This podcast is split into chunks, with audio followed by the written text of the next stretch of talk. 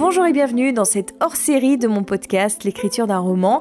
Alors déjà je tenais à m'excuser pour les petits soucis techniques. Hein. J'ai enregistré cet entretien par euh, internet donc le son n'est pas de meilleure qualité et surtout à la fin de l'entretien euh, j'avais mon micro qui ne marchait plus donc je me suis servi juste de l'enregistrement sur l'ordinateur ce qui fait que le son est un petit peu plus mauvais que d'habitude. J'espère que vous ne m'en tiendrez pas rigueur et que ça ne vous gênera pas trop à l'écoute.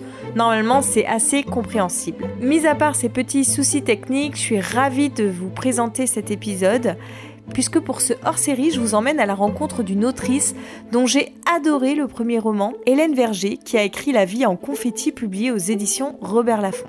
Je vous en ai déjà parlé quelques fois, c'est un de mes coups de cœur de début d'année. Et je l'ai d'abord découverte dans le podcast Primo, produit et réalisé par le studio Nouvelles Écoutes en partenariat avec les éditions Robert Laffont, qui suit trois primo-romancières dans tout le processus de publication de leurs livres, de la recherche du manuscrit à la vente du roman en librairie. Alors La vie en confetti, c'est l'histoire de Valentine, une adolescente dont la vie bascule le jour où elle apprend que sa mère attend un bébé. Je ne vais pas vous en dire plus pour ne pas vous gâcher le plaisir de la lecture. Et tout de suite, on part retrouver Hélène Verger. Bonjour Hélène, bah écoute, je suis ravie de te retrouver euh, ici. Bonjour Aurélia, le plaisir est partagé. Et puis bah, j'en profite aussi pour euh, te souhaiter un très joyeux anniversaire. Merci beaucoup, merci beaucoup. Ouais, c'est vrai que je fête pour 31 ans et je suis ravie euh, de profiter de, ma journée sans travail pour discuter avec toi d'écriture et créativité. Qu'est-ce qu'on peut te souhaiter du coup pour cette euh, nouvelle année euh, dans ta vie? Euh, Je sais pas. Qu'est-ce qu'on peut me souhaiter? Bah, Pas mal d'écriture, de, de, un nouveau roman, de belles lectures, un déconfinement, tout ça en vrac. ok. Bon bah super, c'est déjà pas mal. Et alors, euh, du coup, je voulais te demander un petit peu de te présenter rapidement pour qu'on te connaisse un, petit peu plus. Oui, bien sûr. Alors, je m'appelle Hélène Berger, j'ai 31 ans. J'ai fait euh, des études littéraires, une classe préparatoire littéraire euh, Hippocagne-Cagne. Et après ça, j'ai fait euh, une école de commerce et, euh, et, une école de journalisme. Et en fait, pendant mes études littéraires, j'ai toujours été très passionnée par euh, la littérature, déjà au collège et au lycée. Donc, j'ai voulu poursuivre des études littéraires dans mes études supérieures. Et l'écriture a toujours été présente dans ma vie. Donc, j'ai pas mal travaillé sur l'écriture de mon premier roman au cours de mes études et je l'ai un petit peu continué après. Et j'ai publié du coup mon premier roman, La vie en confetti, en septembre 2019 euh, chez Robert Laffont. Ok. Et j'ai euh, par ailleurs euh, une activité professionnelle qui n'a rien à voir avec l'écriture créative, mais qui est indispensable pour vivre. Et justement, si c'est pas indiscret, on peut savoir ce que tu fais? Alors en fait, je travaille dans la formation, des formations plutôt à destination de managers pour des grandes entreprises. Ok, ok. Et alors, comment tu à gérer euh, l'écriture et ce travail au quotidien? Ben, c'est pas évident. C'est vrai que euh, ben, l'écriture, ça fait vraiment partie de ma vie. Et euh, donc, je pense qu'il n'y a vraiment pas une journée où je m'occupe pas de mes projets en cours ou que je laisse passer. J'ai un rapport un peu euh, presque de culpabilité. C'est-à-dire que si je laisse passer quelques jours sans écrire, j'ai du mal à être très à l'aise avec ça. Donc, j'essaye parfois de me dire, bon, c'est pas grave, mais j'ai l'impression que si je rate une marche, ça va être catastrophique. Mais donc, c'est vrai que voilà, j'écris le matin. Moi, je suis vraiment plus efficace le matin euh, et, dans une meilleure forme.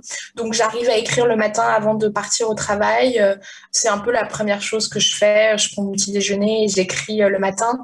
Et parfois, c'est plus difficile, je trouve, après la journée de travail parce qu'on est un petit peu chaos, je trouve, euh, un peu sonné, un peu euh, voilà, un peu zombie. Alors parfois j'essaye de me dire bon c'est bien, c'est une bonne énergie, enfin ça va donner euh, lieu à d'autres choses créatives, d'autres formes créatives. Enfin j'essaye un peu de, maltraiter mon cerveau quand il refuse de s'y mettre en lui disant mais c'est super, ça va être même si tu es épuisé, ça va donner des idées hyper intéressantes ou, ou originales et tout, ce qui n'est pas toujours le cas. Parfois c'est vraiment comme je fais un métier aussi où je suis beaucoup derrière l'ordinateur, c'est assez je trouve ça assez dur le soir de s'y remettre de réouvrir un, ordinateur. Donc parfois, je fais des petites feintes, j'essaie d'écrire un peu plus à la main. Ou, mais c'est vrai qu'il y a des moments où vraiment c'est un effort et je me dis, bon, allez, essaye de faire une heure, de t'y mettre parce que je trouve qu'après une journée de travail, c'est vraiment difficile d'écrire. Le matin, en revanche, j'ai pas de difficulté à m'y mettre et j'aime commencer ma journée comme ça. Moi, je suis assez d'accord avec toi. Au début, j'ai essayé le soir et c'était mort. Hein. J'y arrivais pas. C'est super dur, on a envie de faire autre chose. Et en fait, je me trouve plutôt à zoner un petit peu sur Internet et à perdre du temps qu'à écrire. Je trouve ça assez difficile, ouais. Alors, il y a les week-ends, euh, évidemment, où j'essaie de tirer parti au maximum de mes week-ends pour écrire. Mais c'est vrai que j'ai encore un rapport un peu de, voilà, si, je passe une journée sans écrire, je culpabilise un. Et donc, c'est vrai que euh, je me rends bien compte, même dans ma vie sociale. C'est-à-dire que si je dois voir euh, des amis et tout, c'est pas que je leur en veux, mais j'y vais en me disant, bon, ça suffit, là, on s'est vu deux heures, maintenant, enfin, du euh, je retourne à, ma, à mon ordinateur. Quoi. Donc, euh, je, suis toujours, j'ai toujours ça vraiment euh, à l'arrière de la tête, c'est quand même très présent. J'ai pas un rapport hyper détaché en me disant, bah, ça viendra quand ça viendra. Non, je sais que c'est un nombre d'heures à, il faut être sur sa chaise, il faut être devant son ordinateur. Et voilà, le travail se fait pas comme ça. Et donc, c'est du temps. Et donc, c'est vrai que, ouais, ça, ça empiète un peu sur ma vie sociale dans la mesure où parfois, ben, je me dis, non, zut, ce déjeuner, euh, je vais pas travailler sur mon roman. Euh, et du coup, j'ai cette espèce d'amertume. Et est-ce que ça fait longtemps que tu es dans cette dynamique-là? Oui, oui, oui, franchement. Euh, en fait, je pense que ça a commencé quand j'ai commencé à écrire mon premier roman ça m'a plus vraiment quitté depuis euh, à partir de ce moment-là. C'est vrai que pendant la promotion euh, de La vie en confetti, du coup mon premier roman, j'ai moins écrit parce que le moment de la promotion, en fait, on est complètement dans son histoire et du coup c'est pas évident, je trouve, de se projeter dans un autre roman. J'étais avec Valentine, c'était Valentine, elle était très très présente encore, donc c'est la jeune héroïne de mon premier roman et donc j'avais du mal à, à passer à d'autres personnages. Donc j'ai trouvé ça difficile et avec le recul, je regrette un peu. Euh, puis on est un peu sur un nuage. Enfin, il faut le dire aussi, c'est un moment assez merveilleux de promotion. Et donc, c'est vrai que pendant cette période-là, j'ai pas écrit euh, presque pas ou très peu. Et c'est vrai que la promotion, ça prend quand même un peu de temps. Euh, il faut être assez présent, il faut être réactif. Donc, c'est du temps, en fait. C'est un vrai travail euh, qui est chronophage. Et du coup, ouais, j'ai pas, à ce moment-là, j'ai pas, j'ai pas écrit, en fait. Mais autrement, au-delà de cette période où j'ai laissé un peu tomber l'écriture à proprement parler, ça a toujours été très présent et j'ai toujours, euh, enfin, je crois que j'ai laissé passer aucune journée sans y réfléchir ou, sans écrire. Ça a toujours été assez présent depuis que je me suis lancée dans le premier roman. Et alors, euh, avant de te lancer dans le premier roman, euh, comment est né ton amour de l'écriture eh ben, je pense que c'était avant tout un amour de la lecture. Je sais pas, j'ai toujours raffolé des bibliothèques. J'adorais repartir avec plein de livres. L'impression euh, d'avoir un trésor. J'ai toujours beaucoup aimé ça. Et je pense que mon premier rapport à l'écriture, c'était des lettres. J'écrivais beaucoup de lettres à mes copines, des longues lettres euh, sur des pages d'idole avec des paillettes, euh, des étoiles. J'avais une vraie correspondance épistolaire, on peut le dire. Alors sur des histoires de collégiennes et tout. Mais j'avais certaines copines on s'écrivait des lettres et on attendait euh, les lettres l'une de l'autre. Donc je pense que ça a vraiment été mon premier rapport à l'écriture. Et après, j'ai participé à des concours de nouvelles un peu ce que je voyais défiler sur Internet. Euh, j'ai participé à, des concours comme ça, euh, un concours du Crous universitaire qui faisait des, concours de nouvelles. Et puis j'ai participé, il y a le magazine euh, Elle qui fait des concours de nouvelles qui sont hyper courtes. Et j'ai participé aussi à, ces nouvelles-là assez régulièrement. Et après, ben, je pense que je me suis lancée dans le premier roman autour de, je sais pas, 24 ans, quelque chose comme ça. Et tu avais conscience que tu étais en train d'écrire ton premier roman? C'était la première fois que tu écrivais un roman? Ouais, j'avais conscience de ça. Enfin, j'avais vraiment cette envie de le présenter. Enfin, dès le début, je m'étais dit bon bah voilà, mon but c'est qu'il y ait un public et qu'il y ait des lecteurs. Et euh, donc je me suis jamais dit j'écris, euh, j'écris comme ça pour moi dans mon coin. Non, j'avais tout de suite cette intention en tête euh, de façon assez claire. Et c'était ce livre-là qui a été publié? Et c'était ce livre qui a été publié, ouais, absolument. Ah, c'est génial. C'est mon premier gros texte. Après, j'avais écrit quelques nouvelles. Euh, j'avais tenu euh, un blog un moment, donc j'avais un petit peu ce rapport à l'écriture de format un peu plus court, mais sur un format long comme un roman, c'était mon premier texte. Et puis en fait, c'est tellement long. Je sais qu'il y a une phrase de Mark Twain qui dit, euh, enfin, je crois que c'est lui. Hein, j'espère que je me trompe pas, mais qui dit si on m'avait dit à quel point c'est compliqué d'écrire un livre, j'aurais jamais commencé. Et en fait, c'est vrai. C'est-à-dire quand on se lance on n'a pas forcément idée qu'on y sera toujours euh, cinq ans plus tard. Et du coup, voilà, je me suis lancée un peu euh, fleur au fusil, euh, contente, sans me dire, bon, bah, ça, ça, va être, ça va être difficile, ça va être long et tout. Mais c'était le premier long texte et c'était vraiment le, le premier jet du roman à ce moment-là. Ok. Du coup, tu n'avais jamais écrit de roman, même pour toi avant, quoi non, et c'est vrai que j'ai un peu du mal à, imaginer écrire un roman pour moi. Enfin, j'ai quand même vraiment en ligne de mire euh, que c'est pour divertir, pour plaire à un, lecteur. Donc l'écriture pour moi, c'est vrai que je l'ai pas tellement fait. J'ai pas beaucoup écrit euh, de journaux, de choses comme ça. C'était toujours à destination de quelqu'un. Même quand j'écrivais des lettres, j'avais envie de faire rire mes copines. J'avais envie qu'elles me disent euh, j'ai explosé de rire en lisant euh, ta lettre et tout. Mais j'ai pas, je suis pas beaucoup dans une écriture que je montre pas ou qui n'est pas destinée à être lue par d'autres personnes. Ok, d'accord. Pour le moment, en tout cas. Et donc, du coup, à 24 ans, tu te lances dans l'écriture de ton premier roman, et en fait, c'est parce que tu avais une idée, ou c'est parce que tu t'es dit, euh, j'ai envie euh, d'écrire un roman? C'était quoi le, premier euh, élément déclencheur, en fait? Je sais pas, je pense que ce qui m'a pas mal aidé, c'est que mes amis m'ont toujours dit j'adore te lire, enfin des, mots comme ça qui étaient hyper encourageants. Et donc je me suis dit, ben, J'entendais ça de, plus. J'avais plusieurs échos dans ce sens-là. Euh, j'adore te lire. Et puis, c'est vrai que j'étais. Euh, enfin, s'il y avait une matière dans laquelle j'étais bonne au collège et au lycée, c'était vraiment le français. Donc, euh, j'aimais faire des rédactions. Ça marchait bien. Enfin, donc, je pense que ça m'a encouragée et ça a un peu nourri en moi ce plaisir parce qu'en fait quand ça marche malgré tout on est ça crée une satisfaction et, et ça développe une forme d'enthousiasme et donc comme j'avais ça ben, ça m'a ça m'a donné une espèce de légitimité. Je me suis dit, bah oui, après tout, euh, on me dit qu'on on rigole en lisant euh, mes lettres, euh, mon blog et tout. Il faut que j'y aille, enfin. Donc, je me suis lancée un peu comme ça et j'avais pas d'idée, en fait. par contre, j'avais quelques thèmes de prédilection. Il y avait des sujets, des sujets sur lesquels j'avais envie d'écrire. C'était plutôt des thématiques. Mais je, me suis jamais dit, tiens, ça sera l'histoire de Valentine ou j'avais vraiment pas cette histoire en tête. Et donc, en fait, je me suis lancée comme ça, j'ai écrit, euh, voilà, il y a des scénettes que j'avais envie d'écrire et ça m'amusait. Et c'est le personnage en fait qui m'est venu, euh, qui m'est venu en premier. Donc c'est vraiment Valentine, c'est vraiment sa voix. Je me revois en fait très précisément euh, où j'étais, où est-ce que j'écrivais au moment où j'ai vraiment eu la voix de Valentine, parce que j'ai essayé vraiment de lui donner un ton assez spécifique, un mélange avec un, langage assez oral par moment. Elle, elle invente des mots. Elle a, j'ai vraiment voulu quelle est sa langue à elle en fait. Et quand je me suis mise à écrire en fait de cette façon-là, que j'ai un peu trouvé ça en fait parce que c'est venu euh, au fur et à mesure de l'écriture. J'ai senti un peu une sorte de, de petite jubilation, enfin d'excitation, qui était quelque chose de très physique en fait que j'ai vraiment ressenti dans mon corps, un moment, euh, un vrai plaisir dans l'écriture, le moment où euh, voilà ça fuse un petit peu sur le clavier. Et donc je me suis dit bah, je tiens quelque chose et ce plaisir dans l'écriture, je me suis dit bah, voilà ça, ça sera sa voix. Et donc j'ai vraiment en fait commencé plus par Valentine, par sa voix, le personnage est venu à moi et après une fois que j'avais Valentine, bah, je me suis dit, bah, tiens, qu'est-ce qui pourrait bien euh, lui arriver dans sa vie? Donc c'est plutôt comme ça euh, que, ça s'est construit pour moi. D'accord, bah, justement c'était une question que j'avais, comment tu avais construit ton, ton, style, mais finalement tu l'as pas construit, c'est lui qui t'a donné ton roman, quoi, quelque part. en fait oui, un petit peu. Non, tu as raison, euh, c'est-à-dire que j'avais pas c'est vrai que c'est une question qui m'interpelle un peu pour mon deuxième roman, c'est que, en fait, je ne sais pas si ce style de Valentine, c'est le mien, parce qu'en fait, c'est vrai que je suis assez à l'aise euh, pour écrire comme ça. Et là, le deuxième, je me dis, bah, mon personnage, euh, là, mon personnage, il aura, il aura plutôt, je pense, entre 30 euh, et 40.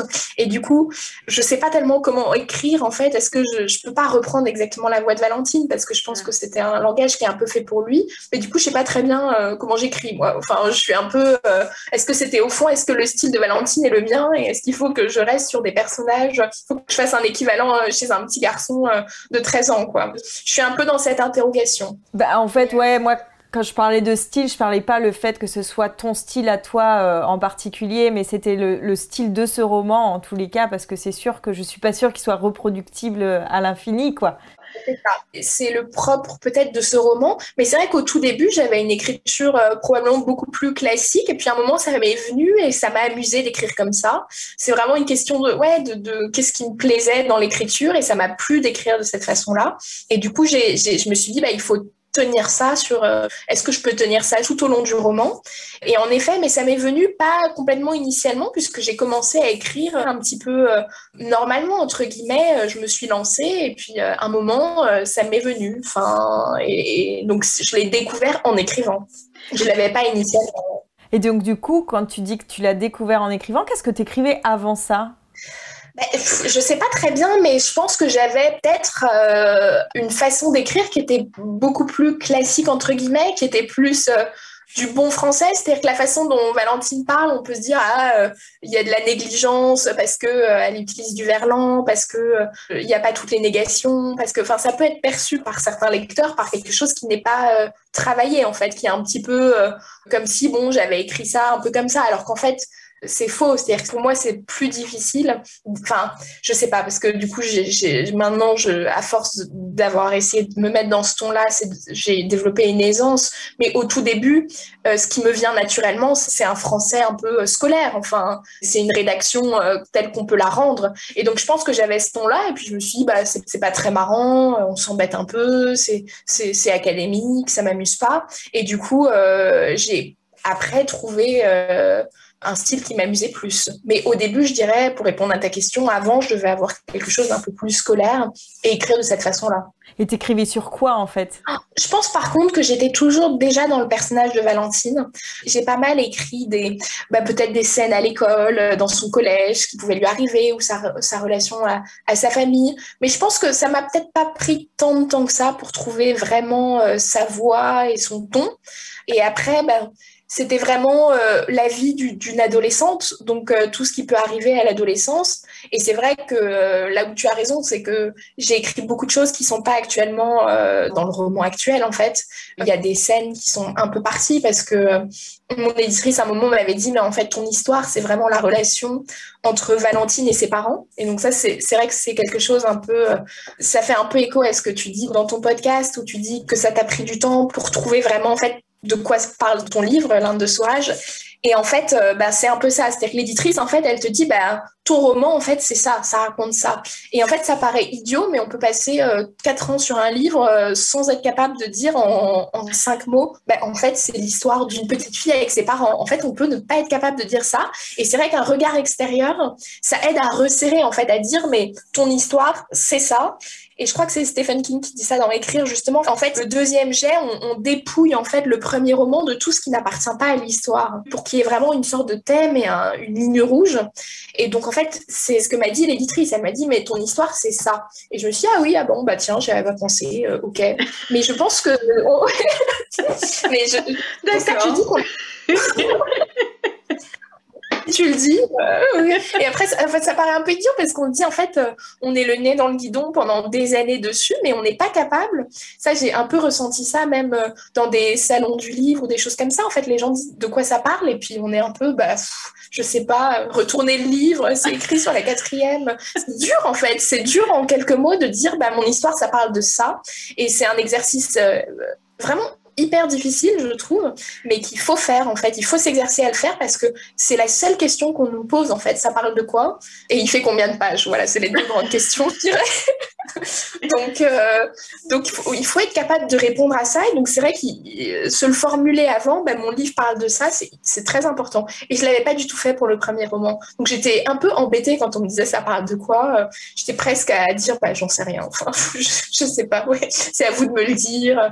Je trouve ça difficile et donc mon éditrice, elle m'a aidé, euh, elle m'a aidé là-dedans. Elle m'a dit, bah, ton histoire c'est ça. Donc ça, euh, bah, c'est un petit peu plus euh, des ornements. Enfin, retire ça parce que au fond, on se disperse. Et c'est vrai que je pense qu'un roman, il faut avoir un sujet. Voilà, il y a un sujet sur lequel on a envie de parler il faut pas trop s'éparpiller, il faut essayer de tenir hein, pour que ce soit un peu resserré, parce que c'est vrai que c'est la difficulté. On peut avoir envie euh, de raconter plein de choses, et surtout dans un premier roman, parce qu'on a un peu envie de faire ses preuves, donc d'aller un peu euh, euh, de montrer tout ce qu'on sait faire, donc de raconter différentes choses.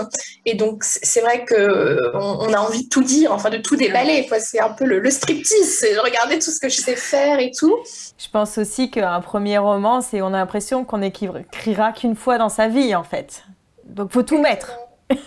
Exactement. Non, mais c'est ça. Faut tout, faut tout montrer, tout mettre, euh, envoyer ses papiers d'identité, euh, montrer ses photos. Enfin, il y, a quelque chose un peu de cet ordre-là où c'est euh, si c'est pas celui-là, c'est cuit pour toujours. Et en fait, je pense que l'éditeur, le travail de l'éditeur, c'est vraiment de dire, bah, en fait, ton histoire, c'est ça. Enfin, je trouve qu'en tout cas, mon éditrice, c'est ce qu'elle a pu me dire et, ça m'a aidé en fait. Ça m'a beaucoup aidé. J'imagine. J'en rêve. ok, et alors est-ce que tu te souviens un petit peu, donc au début tu es partie en écrivant un petit peu sur la vie de Valentine à son collège, sans trop savoir euh, quelle histoire tu allais raconter avec ça. Tu as trouvé une langue à Valentine. Est-ce que tu pourrais un petit peu me refaire un petit peu toutes les étapes, comment s'est passé le premier jet, euh, ensuite comment tu as retravaillé ton premier jet, tout ça, enfin un, petit peu résumé euh. Oui, alors en fait, ce roman, j'ai travaillé pendant, je pense, plus de cinq ans en termes d'étendue euh, de durée. Mhm. J'avais commencé un petit peu dans l'esprit de ce que je te disais, c'est-à-dire que j'ai voulu tout mettre. Donc, euh, ça partait peut-être un peu dans tous les sens. J'ai voulu un peu tout raconter. Donc, j'avais un gros premier euh, manuscrit, enfin, plus gros que la taille du livre actuel, assez nettement d'ailleurs. Il faisait combien de pages à 4 sur ton ordinateur, par exemple? Ou combien de signes? Pas trop parce que je suis plutôt en termes de mots. mais là, euh, mots, le roman fait 70 000 mots là actuellement et je pense que j'ai dû, j'ai dû être plutôt dans les 100 000 mots. Sur A4, je saurais pas dire, mais parce qu'en fait, c'est un peu difficile sur A4 parce qu'il suffit de mettre euh, un tiny roman en 14 ou en 12 ou en 11. ça change beaucoup. Euh, donc, euh, les éditeurs, ils comptent plutôt en signes, mais moi, je suis pas trop signe, je suis plutôt dans les mots. Mais c'est vrai que c'était un pavé. Avec le recul, c'est un peu une erreur parce que les gens aiment beaucoup les petits romans. Enfin, je le vois parce que, comme je te disais, euh, c'est une des questions euh, phares qu'on me pose, c'est il fait combien de pages? Enfin, ça revient vraiment beaucoup. Et en fait, très franchement, les gens préfèrent qu'on réponde il fait 100 pages que 500, quoi. Enfin, c'est assez clair dans, le dans la réaction.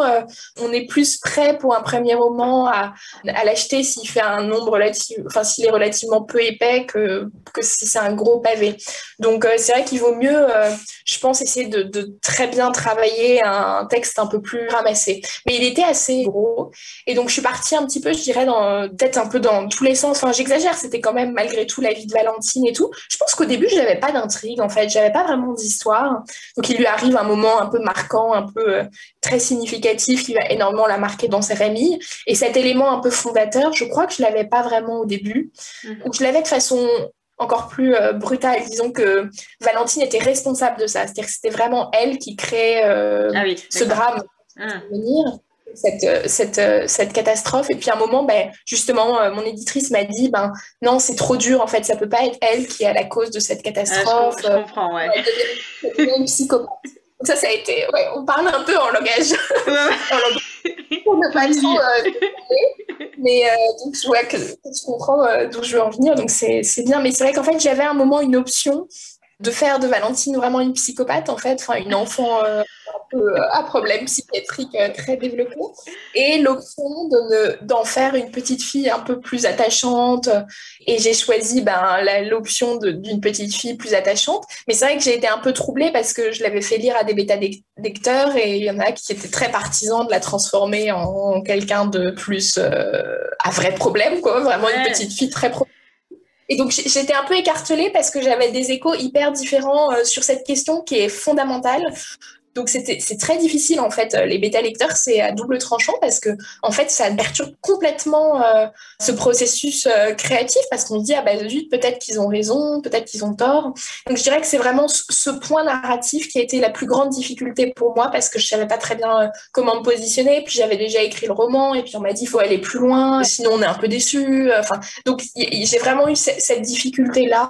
À partir du moment où j'ai trouvé un peu cette histoire et que j'ai réfléchi donc dans un second temps à cette histoire l'histoire de famille qu'elle va vivre. J'avais fait ma proposition et c'est vrai que j'ai eu des bêta lecteurs qui m'ont dit il faut aller beaucoup plus, enfin, il faut aller plus loin, il faut, il faut qu'elle soit complètement, qu'elle maîtrise vraiment cet événement dramatique et qu'elle en soit à l'origine. Hmm. Et finalement, j'ai choisi de pas suivre ce conseil, mais ça m'a beaucoup perturbé comme, comme retour. Ah c'est vrai que ça aurait été aussi intéressant en fait. Hein. Ouais, ouais, ouais. C'est ça. Ça a été un autre livre, mais en fait, j'avais vraiment à cœur qu'on s'attache à elle et qu'on la trouve pas. Euh, et je pense qu'en fait, si j'avais choisi la, version la plus noire qui m'a proposée et suggérée par euh, des bêta-lecteurs, euh, beaucoup se seraient un peu éloignés d'elle et auraient eu du mal à la trouver attachante. Et mon objectif, c'est qu'elle reste euh, attachante et qu'on et qu'on ait on ait de l'empathie pour elle, pour ce qui lui arrive, qu'on la comprenne et tout. Donc je pense qu'en fait c'était un mauvais conseil conseil que m'avaient donné certains bêta lecteurs. Donc comme quoi il faut faut être assez vigilant parce que ça. Bah, disons que ça dépend quelle histoire tu as envie de raconter quoi. Je pense pas que c'était un mauvais conseil, mais c'est pas la même histoire quoi. Ouais, ouais, c'est ça. Mais c'est vrai qu'en fait, ce qui était intéressant, c'est que je me sentais pas très à l'aise avec euh, parce que j'avais testé en fait cette version-là et j'étais un peu mal à l'aise. Ah. Et donc je pense super à l'écoute avec son ressenti personnel parce que j'étais, euh, euh, ouais, j'étais pas très, voilà, j'étais pas emballée par. Euh, il y avait quelque chose qui me gênait et donc je pense que c'est une espèce d'intuition et il faut être très à l'écoute de ça parce que en fait, euh, ce que je trouve difficile, c'est quand on le fait lire, on a envie de plaire à tout le monde, mhm. absolument tout le monde. Et donc, si on fait lire à huit, bêta-lecteurs, ils ont tous des avis et des sons de cloche différents. Et donc, il y en a un qui, qui va dire, il faut que tu, fasses ci, il faut que tu fasses ça, il faut que tu... Et en fait, au bout d'un moment, c'est complètement contradictoire et on ne peut pas aller dans le vent de chacun c'est pour ça que les bêta-lecteurs, j'ai trouvé que c'était un moment qui n'était pas si évident que ça, parce que ça remet en question un peu tout ce qu'on a fait par moment. Et puis, on se dit, bah zut, si je plais à machine, je, je déplais à machin. Et donc, il faut choisir un petit peu euh, de rester vraiment bien aligné avec euh, son idée initiale et ne pas trop être ballotté par, euh, par des avis à droite à gauche euh, qu'on reçoit. Parce qu'en plus, euh, souvent, les bêta-lecteurs, ils sont assez... J'ai eu le sentiment que les gens aiment bien donner des conseils ou, de, ou dire, bah voilà, tu, tu devrais peut-être faire comme ci et comme ça. Et j'avais lu dans un, je sais plus où, mais un auteur qui disait, en fait, si les bêta-lecteurs parlent personnellement en disant « je », euh, par exemple, j'ai pas été très à l'aise euh, au chapitre 15 euh, quand tu écris ça et ça. c'est des, des, choses à prendre en compte. Et s'ils sont plus dans le tu devrais, tu devrais terminer mieux ta fin et tout, c'est plus quelque chose qui est à, moins prendre en considération. Alors que quand vraiment un lecteur parle d'un ressenti personnel de lecture et est moins dans le conseil un peu euh, euh, qui, surplombe et, euh, et, qui dit bah fais ci, fais ça, change ci, change ça, et qui dit vraiment bah, là par contre j'ai pas compris, j'ai été perdu, j'ai trouvé ça un peu plus ennuyeux, j'ai trouvé ça très dur. Bon bah là c'est des conseils qui sont à prendre en considération parce que ça veut dire que d'autres lecteurs probablement auront le même la même perception ah, c'est super intéressant ça, je n'avais jamais entendu. Je, trouve que ça aide un petit peu parce que c'est vrai qu'il y a un peu deux catégories de gens. Il y a en effet ceux qui disent euh, mais qui je suis pour donner des conseils, euh, je n'écris pas et tout. Mais donc ces personnes-là, il faut les rassurer en disant mais moi ce qui m'intéresse c'est ton avis euh, de lecteur, de lectrice. Il faut leur dire mais parfois il y en a, il faut un peu leur tirer les verres du nez. Qu'est-ce qui t'a dérangé, qu'est-ce qui t'a embêté, qu'est-ce qui t'a fait rire, qu'est-ce qui t'a. Et c'est vrai qu'il y a une autre catégorie qui est plus dans le qui s'érige plus en donneur de, de, conseils en fait. Et cela, bah, il faut plus prendre ces conseils-là avec des pincettes, je pense. Et je, trouve que ça s'est vérifié dans, dans, dans, mon expérience. Et toi, as fait, euh, comment tu as trouvé tes bêta-lecteurs? Qui étaient tes bêta-lecteurs en fait?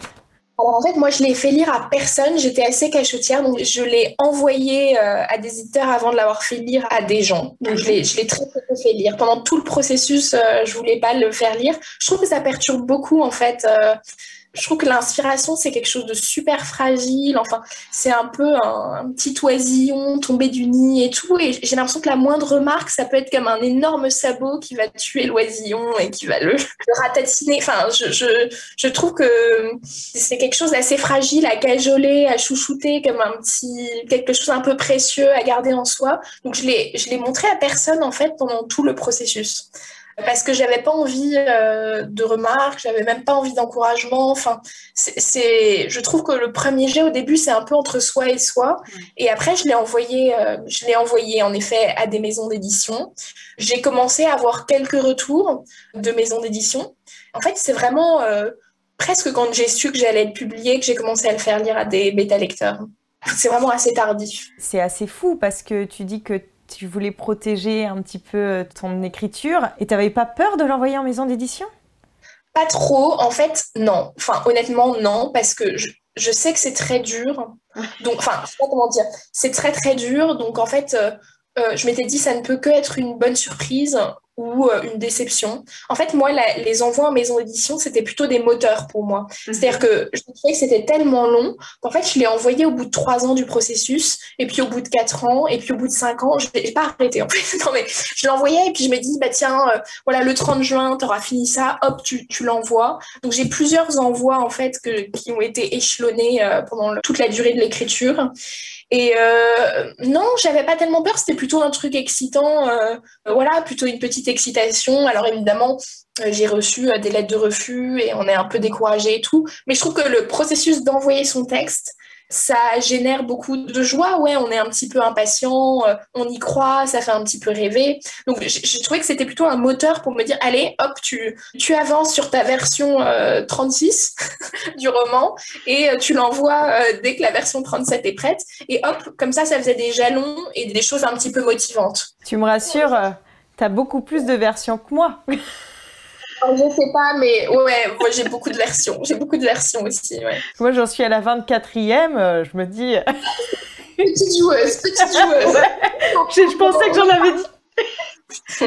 Et donc ça voulait dire que quand tu l'envoyais à des maisons d'édition, il n'était pas forcément fini en fait. Tu allais encore retravailler dessus dans mon esprit, en fait, c'est un processus infini. Donc, je pense que dans mon esprit, s'il était fini, c'est-à-dire que pour moi, il y a un début, il y a une fin, euh, il, y a un, dénouement au milieu. C'est fini. Enfin, l'histoire, elle est présente. Et après, euh, c'est vrai que je me suis dit, euh, tant qu'il ne sera pas publié, je continuerai à l'envoyer. Enfin, j'avais un peu ça dans la tête. Donc, j'ai continué à l'envoyer. Mais en fait, je pourrais, enfin très franchement, je pourrais toujours hein, travailler dessus. C'est-à-dire qu'il y a un moment où on est épuisé. En fait, il y a un moment où, euh, où le roman, on a envie de le vomir. Enfin, j'en pouvais plus moi. Donc, je trouve que c'est aussi une question de. Il y a un moment où on il y a une saturation, enfin, on n'en peut plus. Donc c'est vrai quand je dis que j'ai travaillé dessus pendant cinq ans, c'est probable, enfin, il y a des moments où j'y touchais plus et je laissais des périodes de trois mois parce que j'avais plus d'énergie euh, pour ce roman, quoi. C'est super intéressant euh, tout, ce processus-là que tu nous décris. Et donc du coup, comment tu as construit ton histoire euh, C'est En fait, au début, tu t'es dit, j'ai écrit un roman, tu t'es lancé dans l'écriture, est-ce que tu as fait un plan? Comment tu t'y es pris concrètement? Je pense que j'ai dû. Euh, en fait, je l'ai créé après coup, mon plan. Je sais qu'on euh, on, m'a dit, enfin, mon éditrice, il faut faire une chronologie. Moi, je suis pas très rigoureuse, donc en fait, euh, il y avait des choses complètement incohérentes. Je m'en suis rendu compte dans mon texte. Enfin, Valentine, elle avait 13 ans, mais initialement, Roberto, qui est le gardien de l'immeuble, c'était un prof, un prof de conduite. Donc, en fait, il y a des choses comme ça où quelqu'un m'a dit, mais attends, elle a 13 ans et elle conduit déjà une voiture, n'est-ce pas un peu bizarre? Et je dis oh là pourquoi pas? Pas être fermé fermé d'esprit et tout. Et ensuite bah si je me suis rendu compte qu'il y avait des gros trucs assez incohérents et je m'en étais pas rendu compte. Donc j'ai construit un petit peu plus une chronologie de façon plus rigoureuse.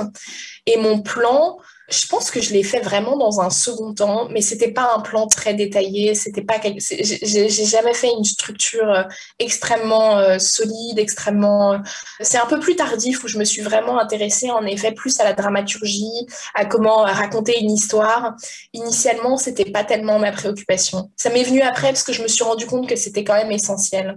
Je me suis rendu compte que, que ça contribuait au plaisir de, des lecteurs et qu'on pouvait pas balader les gens sans savoir vraiment euh, quoi raconter et qu'il fallait une sorte de une ligne directrice en fait. Je me demande comment tu t'en es rendu compte de ça alors, je m'en suis rendu compte parce que euh, j'ai fait, j'ai fait quand même beaucoup de détours. C'est-à-dire que quand il y a des pans entiers de son histoire où on dit, bah non, ça c'est pas le sujet, c'est pas. Je me suis dit, mais en fait, j'aurais gagné du temps à avoir une idée très précise de ce que mon éditrice m'a dit. En fait, ton histoire, c'est la relation de Valentine avec ses parents. Bon, et si j'avais eu ça un peu clairement je dis, dis pas tout de suite parce que moi j'ai quand même le sentiment qu'il y a les architectes jardiniers, ceux qui structurent, ceux qui structurent pas, mais pour moi c'est pas euh, la dichotomie, elle est pas si euh, franche. Enfin, on est on est toujours un peu les deux. C'est-à-dire que moi, mon histoire, je l'ai trouvée, j'ai su vraiment ce que j'allais raconter parce que j'ai commencé à écrire et parce qu'il y a un moment où j'écrivais, je me suis dit, bah tiens, comme je disais, moi, je crois beaucoup aussi au, au fait qu'il faut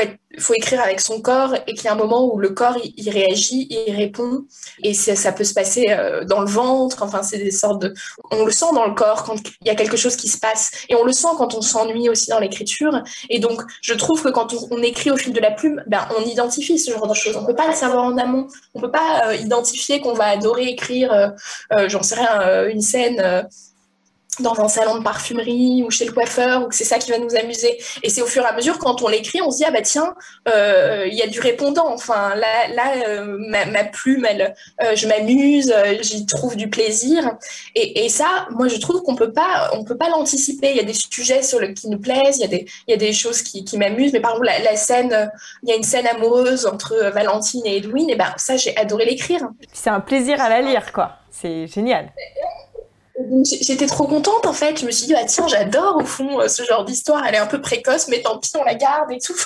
Et donc, ça, c'est des choses, on, on s'en rend compte au fil de la plume. Et ça, si je m'étais dit dans un plan, euh, bah, il y aurait cette scène euh, amoureuse entre Valentine et son amoureux, ben, peut-être que j'aurais une autre idée en tête et peut-être que ça m'aurait moins plu. Donc, je pense que ça, ça survient pendant l'écriture. Donc, pour moi, on peut pas être euh, euh, que dans la structure ou euh, simplement au fil de la plume. C'est en écrivant qu'on se dit, bah tiens, là, il y a une scène qui est amusante et du coup, hop, on l'insère dans le plan. Et après, en revanche, en effet, pour moi, avoir une idée un petit peu d'où on va, c'est sécurisant en fait. Ça évite de faire trop de détours à droite à gauche, d'aller dans des impasses, parce que c'est vrai que pour la vie en confetti, euh, je suis partie dans des directions euh, qui n'ont servi à rien. Et donc, on est un peu dégoûté quand on se dit, bah, ça fait 10 euh, 000 mots qui vont être coupés parce qu'au fond, c'est pas l'histoire.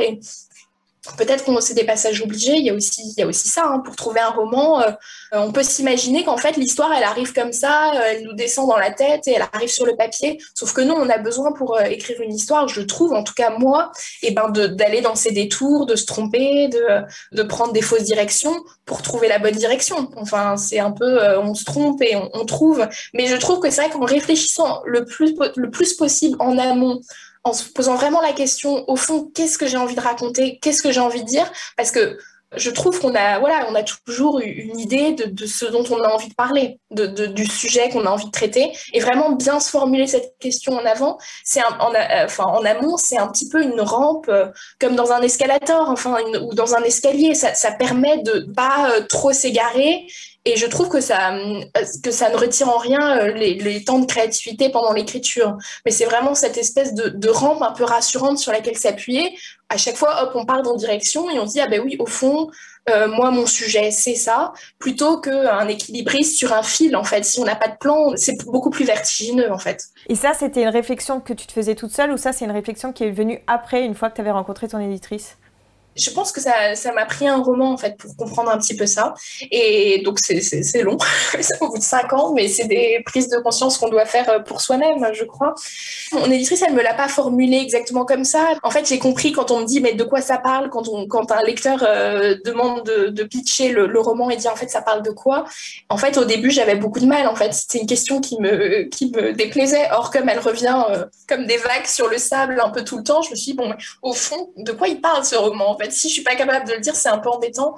Donc je me dis, bah, pour le deuxième, euh, je veux être capable de dire de quoi, le roman parle et le savoir le plus tôt possible pour que mon écriture, elle soit plus euh, stratégique, si je puis dire d'une certaine façon, pour aller directement dans cette bonne direction. Donc j'essaye ça, mais ça ne veut pas dire que je ne vais pas emprunter des, des, des tours, des, des, chemins de traverse, euh, mais, mais je veux avoir un peu ça plus, plus clair dans ma tête. Et donc, euh, en tout cas, j'essaye pour le deuxième. Ce sera peut-être une catastrophe, hein, je ne sais pas, je sais pas encore, c'est en cours. Mais en tout cas, ce dont j'ai conscience maintenant, c'est que c'est très rassurant. C'est-à-dire que là, pour le deuxième, je sais un peu où je euh, je sais à peu près quelle est quelle est la fin de l'histoire, ce que je savais pas du tout pour la vie en confetti, pour Valentine. Et, c'est vrai que c'est, du coup, ça me rassure en fait. J'ai vraiment la direction, j'ai mon horizon et je me rends compte à quel point ça a quelque chose de... Je me sens moins perdue et du coup j'ai moins peur en fait. J'ai moins peur euh, devant mon écran blanc et vierge de me dire euh, oulala qu'est-ce qui va se passer? Je sais vaguement où je vais en fait. Et, je trouve que c'est très agréable comme, euh, comme sensation. Après peut-être que l'écriture sera catastrophique, c'est une autre histoire, mais, je trouve que c'est... Je trouve vraiment que, que ça apporte un plus par rapport à, se promener un petit peu à tâtons. J'ai l'impression que ça, aide plus à, se dire bon bah je vais le terminer ce roman parce que déjà je sais quelle est à peu près la fin. Donc du coup j'ai une idée plus précise. C'est vrai que moi pendant très longtemps euh, je me disais je pouvais pas écrire si j'avais pas une idée de la fin en fait parce que ça amène le texte dans une direction. Ouais, je pense que c'est hyper important. Et quand on écrit, au début, on est un peu euh, tout feu, tout flamme, on, on s'emballe un peu, donc on a envie d'écrire tout de suite. C'est vrai que le côté je réfléchis à mon histoire, c'est quelque chose d'un peu laborieux. Et je pense que c'est ça paraît un petit peu euh, antinomique avec la créativité, où on va un peu dans tous les sens. Se dire, bon, allez, je, je, je m'assois une heure et je réfléchis à mon histoire, ça a un côté un peu euh, barbant. On se dit, oh là là, c'est poussif comme tout. Enfin, c'est pas du tout le côté sympa de la créativité avec des idées à droite, des idées à gauche. Mais je pense que ça reste important, ouais. Hmm. Et là, ça fait combien de temps que tu as, tu t'es lancé dans l'écriture de ton nouveau projet? euh, Ça fait un an, en fait. J'ai commencé euh, au premier confinement. Voilà, c'était un des, un des gros avantages du confinement. Euh, voilà, c'est que ça m'a remis le pied à l'étrier pour l'écriture. Ça, ça a coupé un peu net la promotion. Euh, puisqu'en fait j'avais encore quelques salons et des choses comme ça qui ont été annulées euh, malheureusement étant les circonstances. Et du coup, euh, ben, de façon assez spontanée, je me suis dit bon ben c'est le moment pour, pour le deuxième. Et tu peux déjà dire de quoi ça parle ou? Je préfère pas, comme je euh, en fait, je parle pas du tout de mon projet. Je parle à personne de, mon projet, euh, de mes projets en cours. Alors, je dis mes projets parce que pour le moment c'est le deuxième, mais je préfère, ouais, je préfère garder ça secret pour l'instant. Pour ménager, un peu comme ce que je te disais, euh, cette espèce d'énergie que, que, que, j'ai et qui, je pense, est un peu à, à chouchouter, à bichonner, parce qu'en fait, le moindre retour peut un peu te casser le moral, je trouve. J'avais participé, par exemple, à une bourse une bourse Lagardère pour euh, le projet sur lequel je suis actuellement, que j'ai pas eu et j'ai eu des retours un peu euh, détaillés euh, de raisons pour lesquelles mon projet était partenu. Je trouve que ça fout un coup un peu de, sur le moral, sur la motivation. C'est pas, voilà, je trouve qu'après, pour repartir, il faut, faut se dire allez j'y crois quand même donc en fait c'est pour ça que je suis assez vigilante parce que le moindre haussement de sourcils, euh, œil un petit peu euh, euh, soupçonneux, étonné et tout, peut, je trouve, me faire que je me pose des questions alors que je m'en pose déjà suffisamment. Donc, je, préfère garder mes propres doutes, interrogations et pas forcément avoir celles des autres, même si, bien sûr, certaines réactions sont... c'est des réactions d'enthousiasme. Mais bon, je, voilà, c'est comme ça que je, je fonctionne pour l'instant. Et donc, euh, ça veut dire que pour l'instant, tu n'es pas en contact avec euh, ton éditrice euh, ou... Non, pour le moment, pas du tout. C'est vrai qu'en fait, j'ai envie de lui proposer le projet le plus abouti possible. Donc, je sais qu'il y a des auteurs qui, en effet, envoient un tiers de leur texte pour être rassurés. Est-ce que je continue? Est-ce que je vais dans la bonne direction et tout? Mais ouais, moi, je ne fonctionne pas trop comme ça. Je, je veux Enfin, voilà, je lui enverrai euh, dès que le, mon projet sera terminé et arrivé au bout. Je veux qu'elle ait la version la plus aboutie, enfin, le moment où euh, je, j'en peux plus, en fait. C'est vraiment, je pense que c'est le moment où on ne supporte plus son texte qu'il faut l'envoyer. Qu'il faut se dire, allez, maintenant, euh, que, qu'il faut qu'il ait un autre parent que moi, un autre regard, parce que sinon je le détruis, en fait. J'ai, un peu senti ça avec le premier roman, c'est qu'il y a une espèce de moment, un moment de bascule où on se dit, en fait, est-ce est-ce, est-ce que je, je suis pas en train de, de faire n'importe quoi? Puis même, j'avais un peu ce, cette impression, un peu comme un, un château de sable qu'on aurait construit pendant tout l'après-midi et à la fin on saute dessus euh, une espèce de pulsion destructrice. Par un moment, je me suis dit mais qu'est-ce que je suis en train de faire? Je suis en train de tout couper, tout. Il y a des moments où on devient un peu fou et donc je me dis oh là là, je deviens presque dangereuse pour mon propre texte. Autant l'envoyer et, et quelqu'un me dira euh, si je suis pas maintenant en train de ne plus l'améliorer en fait tout simplement. il y a un moment où on cesse de l'améliorer et, et on fait des changements qui n'apportent rien. Toi, est-ce que c'est quelque chose que tu as toujours voulu euh, devenir écrivain ou Ouais, ouais, ouais, c'est vraiment euh, mon rêve depuis toujours, je pense. Ouais, je sais pas, je pense que c'est aussi euh, Amélie Nothomb dit la même chose, je sais, mais je sais que j'avais lu euh, Les Lettres à un jeune poète de Rilke, oui, ou je sais pas si tu, tu connais ce texte. Je l'ai pas lu. Vraiment, ça, ça vaut le coup d'œil. c'est vraiment très bien. Et il dit, je crois, dans, en plein cœur de la nuit, vous vous dites, je peux pas vivre sans écrire, et que ça donne complètement sens à votre vie, alors mettais en œuvre tous les moyens possibles pour, pour faire en sorte d'écrire, en fait. Et je m'étais vraiment dit à ce moment-là, bah oui, moi, c'est ça que j'ai envie de faire. Et, et, et ça m'a pas quitté. C'est vrai que c'est ce qui me plaît le plus. Donc, euh, ouais. Et vivre de l'écriture, ça serait quelque chose que tu pourrais envisager? Ben, C'est mon rêve, c'est vraiment complètement mon ambition. Mais euh, bon, je sais que c'est très dur. En fait, il faut avoir un gros, gros succès commercial pour pouvoir euh, songer à ça. Ce qui est très difficile parce que, en fait, euh, c'est rarissime, en fait, les auteurs qui vivent de leur plume. Enfin, il y en a extrêmement peu en France. C'est vraiment les, les, auteurs euh, qui sont toujours dans le top 10 des ventes, qui publient régulièrement et tout. Mais bon, euh, moi, j'ai, pas gagné un rond, en fait, avec euh, La vie en confetti, même, enfin, probablement même pas un euro. C'est-à-dire que moi, j'ai pris un mois de congé sans solde pour m'y consacrer pleinement quand j'ai su que j'allais être éditée. Donc, en gros, on a une avance sur droit sur les contrats de, de 2000 euros. Donc, c'est une avance sur les droits, donc ça suppose quand même de... Tu as eu 2000 euros d'avaloir, en fait c'est ça, exactement. Donc ça suppose de vendre pour couvrir cet avaloir. Alors je sais que j'ai couvert mon avaloir. Donc en fait, j'ai ces 2000 euros, euh, je les ai récupérés. Mais comme j'ai arrêté de travailler pendant un mois pour m'y consacrer à temps plein, bon ben voilà, ça, a été largement euh, grignoté par ça. Et puis après, je sais pas exactement quels sont mes chiffres parce que c'est pas facile, c'est pas si facile à obtenir de la part de des éditeurs. On le sait un peu une fois par an et tout. J'ai dû en vendre entre 2000 et 3000, quelque chose comme ça. Enfin, j'ai couvert l'avaloir, mais donc, c'est comme on, comme on, touche 8% euh, euh, du prix de vente qui est 20 euros par livre, enfin, il faut vraiment, pour en vivre, en vendre énormément. Donc, je sais que c'est très difficile, mais il n'empêche qu'en effet, j'ai toujours euh, cette ambition et c'est toujours un, rêve, bien sûr. D'accord.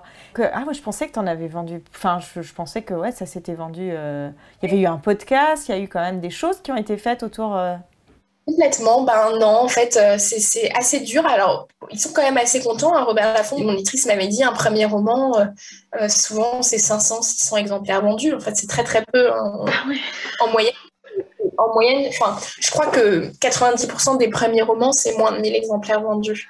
Donc, c'est extrêmement peu. Donc, en fait, ils étaient contents quand même. Après, il faudrait que j'aille voir, euh, récupérer les chiffres, mais c'est pas, c'est pas, ce ne sera pas des chiffres euh, largement supérieurs à ça.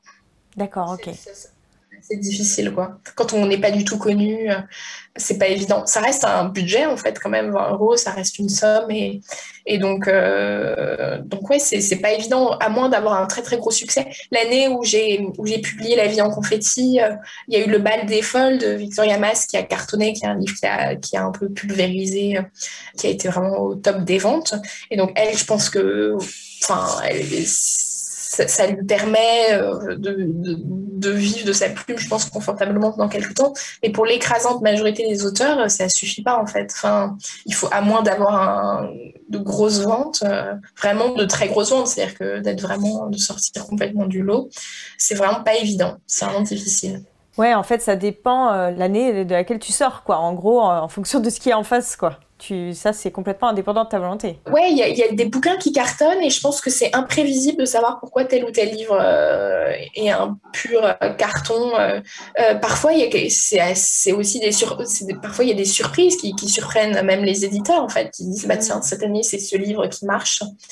Et donc c'est sûr que pour sortir du lot, il faut un peu jouer des coudes et, et c'est pas facile. Et puis c'est au-delà de, de, notre maîtrise une fois qu'on a rendu le texte. Bon, bah, il vit sa vie et, euh, et, on le laisse euh, faire. Quoi. Enfin, on peut plus, on peut plus, plus grand chose en fait. Est-ce que euh, cette publication, ça a changé ta vie? Eh ben, écoute, c'est une bonne question. Bah, ça a toujours été quelque chose que j'en ai toujours rêvé. Donc, c'est, ce serait mentir que dire que, que ça m'a pas affecté parce que c'était mon rêve. Donc, bien sûr qu'une fois qu'on est publié, on, on plane un peu, on, on, voilà, on est quand même sur un nuage. C'est génial d'être lu. C'est génial, en fait, euh, d'avoir des lecteurs, des gens qu'on connaît pas, qui sont touchés par, par, par notre histoire, en fait, par l'histoire qu'on raconte. C'est quelque chose d'assez extraordinaire. Donc, j'ai vraiment, pendant quand même l'année de la publication, c'est quelque chose d'un petit peu hors du commun quand même. Donc, donc ça, oui, ça a été un moment qui a vraiment peut-être assez concrètement changé ma vie. Euh, maintenant, ce qui change, c'est que je sais que ce que j'écris euh, sera publié. Euh, enfin, ou le prochain texte, j'aurai pas cette même bataille à faire pour trouver quelqu'un qui, qui, va le lire et qui va se pencher sur mon texte, même si bien sûr les éditeurs peuvent refuser un texte qu'ils trouvent pas bon, même d'un auteur qu'ils ont déjà édité. Mais c'est quand même assez rassurant et, ça, ça change quand même la donne de se dire bon bah maintenant ce que j'écris va bénéficier de ce regard et tout. Mais sinon ma vie est à peu près la même. Enfin, j'ai toujours ce métier, mon métier à côté. donc, il y a quelque chose qui, une, routine qui évidemment continue. Mais ce qui est vrai, c'est que ce roman, en fait, j'ai l'impression que l'écriture, c'est un marathon tellement long qu'il faudrait presque faire euh, du développement personnel à côté pour garder courage, pour aller euh, au-delà de ses peurs, de ses angoisses, de ses doutes. Il faut être un peu, euh, je trouve, musclé psychologiquement pour euh, parce que c'est un, vrai marathon, c'est un travail d'endurance au long cours.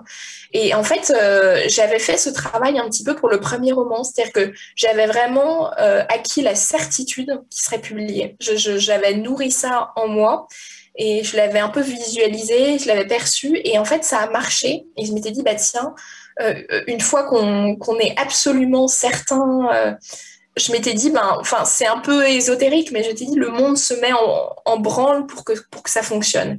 Et, et vraiment, en fait, je, sais que j'avais vu des amis et j'avais dit, mais si, je sais, ce texte, je te le promets. Enfin, j'avais dit ça à mes parents, un jour tu verras, je serai publié, euh, je serai sur les sites de librairie et tout. J'avais cette, vraiment cette conviction intime et maintenant qu'il est publié, euh, et ben je me dis ben tu vois ça a marché en fait donc euh, ça a fonctionné donc donc c'est important en fait de, nourrir cette espèce d'image en soi et de s'y attacher. Et bien sûr, ça ne veut pas dire qu'il n'y a pas des moments euh, de coup de mou, ou des moments où on n'y croit pas, ou des moments où on est en baisse d'énergie. Mais malgré tout, quand on nourrit cette espèce de d'imaginaire en fait, de, de, tableau en soi, où on dit bah, un jour euh, il y aura des lecteurs pour le lire. Et vraiment, j'avais fait des espèces de, j'avais découpé euh, euh, des hommes très beaux et très sexy qui lisaient mon livre dans le métro. Enfin, voilà, j'avais nourri mon, mon imaginaire. Il y, a, y a, un, y a un mot dièse, un hashtag euh, sexy 12 reading et tout. Et donc, évidemment, tous les plus beaux hommes de la planète dévoraient mon roman. J'ai essayé de, de, nourrir un peu cette vision-là pour, pour m'aider, pour m'encourager en me disant, mais oui, il sera lu et tout. Et j'avais vraiment dit ça à mes amis. D'ailleurs, j'ai une copine qui m'a dit, bah tiens, ça m'amuse que tu sois publié parce que, euh, entre guillemets, tu l'avais dit. Et donc là, en fait, j'essaie vraiment de me muscler. Enfin, je vois vraiment ça comme un exercice un peu corporel où on muscle son corps et on fait des étirements. Et là, je muscle mon esprit pour me dire, bah, un jour, j'en vivrai, un jour, j'en vivrai et, et, j'écris et je vivrai de ma plume. Et je, me redis ça régulièrement. Et parce que je, je, sais que ça a marché pour, euh, pour la première partie, en tout cas. Et donc là, j'entame euh, cette deuxième partie parce que, en fait, c'est vrai qu'on se dit que ça va changer notre vie. Mais je me souviens que moi, j'étais exaspérée par les auteurs qui disaient euh, n'ayez pas en tête la publication, parce que évidemment, quand on lit, on a envie euh, d'avoir des lecteurs et on n'écrit pas euh, comme ça, de façon indépendante. Donc, j'étais un peu irritée, agacée quand on disait ne pensez pas à la publication, c'est le chemin et pas la destination. Et j'étais là, bon, oui, évidemment, c'est facile à dire quand on a atteint la destination.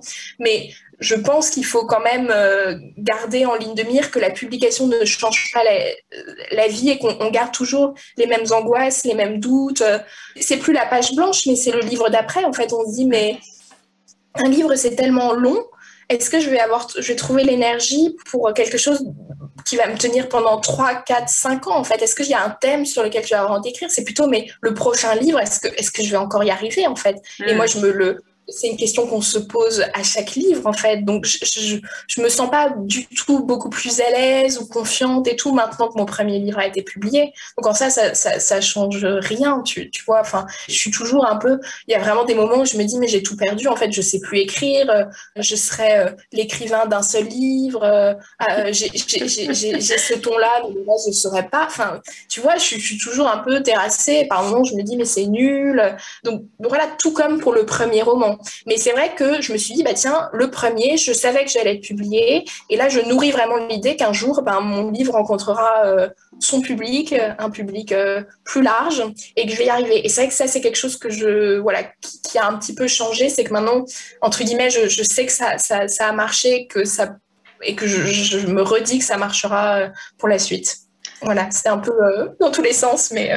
Comme quoi, hein, la pensée magique, hein, quand même mais je, pense que c'est, je pense que c'est important de, je pense que c'est important et assez magique euh, à certains égards quand, on y croit. Et Mais moi, je suis entièrement d'accord avec toi. Hein. C'est important en fait d'être en forme pour écrire et de, de pas parce que par moments c'est, je trouve que c'est très difficile en fait on parle pas tellement de, de ça mais il y a quelque chose euh, psychologiquement c'est éreintant de revenir sur son texte sur son texte sur son texte de dire c'est nul de, de dire euh, euh, que c'est acheté, que donc il faut nourrir cette espèce de motivation et avoir en bah, ce qui nous motive dans l'écriture.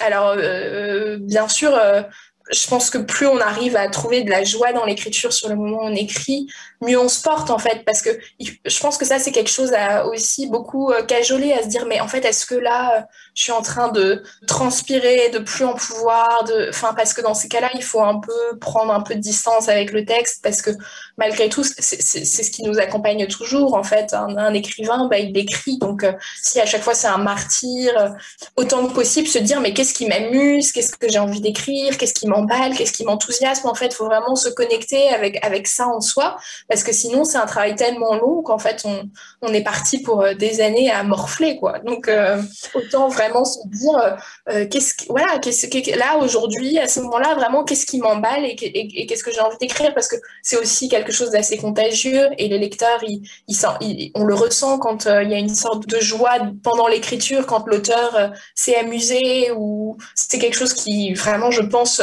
transparaît dans la page donc autant nourrir ça autant que possible. Mais est-ce que ça veut dire que toutes les scènes que tu écris, tu prends plaisir à les écrire? Est-ce qu'il n'y a pas quand même des passages qui sont un peu plus, mais qui sont indispensables pour l'histoire, mais qui sont un petit peu plus ennuyeux à écrire? Si, tu, as raison. Alors, il y a, y a, quand même, euh, je sais que j'avais lu aussi quelque part qu'en fait, quand tu as un doute sur un passage en disant bof, je sais pas si je le garde ou je le garde pas.